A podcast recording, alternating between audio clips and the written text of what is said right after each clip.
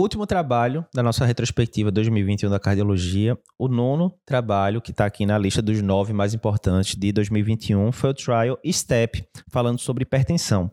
A pergunta dele é o seguinte: qual o alvo da pressão sistólica que a gente deve atingir em pacientes idosos que têm hipertensão? Aí vamos lembrar do contexto, né? Se a gente vem para as diretrizes atuais da SBC, que foram publicadas no finalzinho de 2020, o que é que elas dizem? Você pegou um paciente idoso, né, acima de 60 anos, que é ígido, eu não vou nem entrar na, no mérito do idoso frágil, né? Vamos pegar um paciente idoso ígido, tem uma qualidade de vida boa, faz os afazeres do dia a dia e tal. O que é que a diretriz diz? Você deve deflagrar o tratamento quando a pressão estiver acima de 140 por 90 e a meta de pressão sistólica deve ser entre 130 e 139. É isso que a diretriz diz. Mas será que pode ser diferente disso? Então, né, foi isso que esse trabalho viu. Então, como é que foi o, o esquema do trabalho?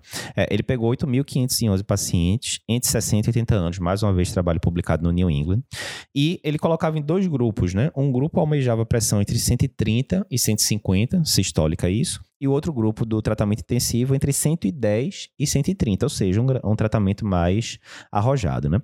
O endpoint primário era um composto de eventos, né? Entrava AVC, síndrome coronariana aguda, FA, morte, é, eventos por insuficiência cardíaca, várias coisas.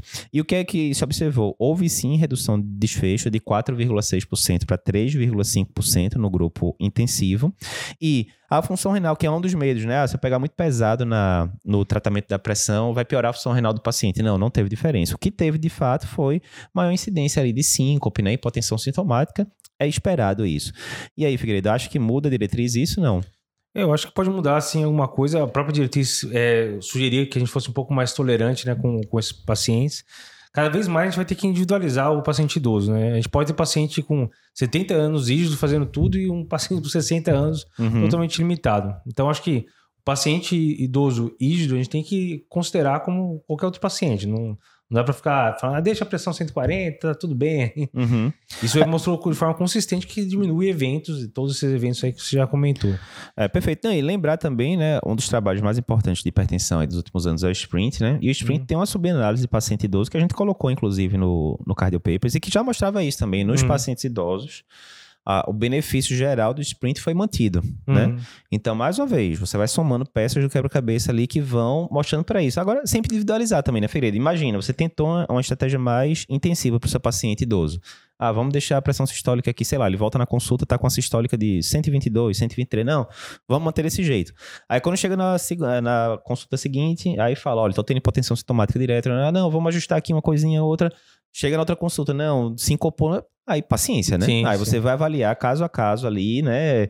É, é aquela velha história. No estudo tem gente que se deu super bem e só pegou os benefícios, e tem gente que começa a se encopar tal, e pegar os malefícios, poder ter trauma, aquela coisa toda, né? Então, eu acho que é um estudo relevante, acho que tem potencial de mudar as próximas diretrizes em relação a essa, ao alvo pressórico, né?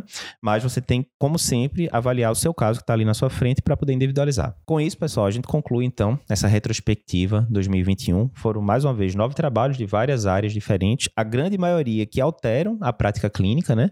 Ou eles alteram de fato o que já tem hoje em dia, ou eles ratificam algum aspecto que a gente sabe que deveria fazer, mas às vezes não faz, né? Acha que não é tão importante. Exemplo, o pessoal de prevenção da, de atenção básica, às vezes, não, bezetacil, será que é tão importante assim para a febre reumática? Sim, é muito importante, então ratifica muito é, esse aspecto.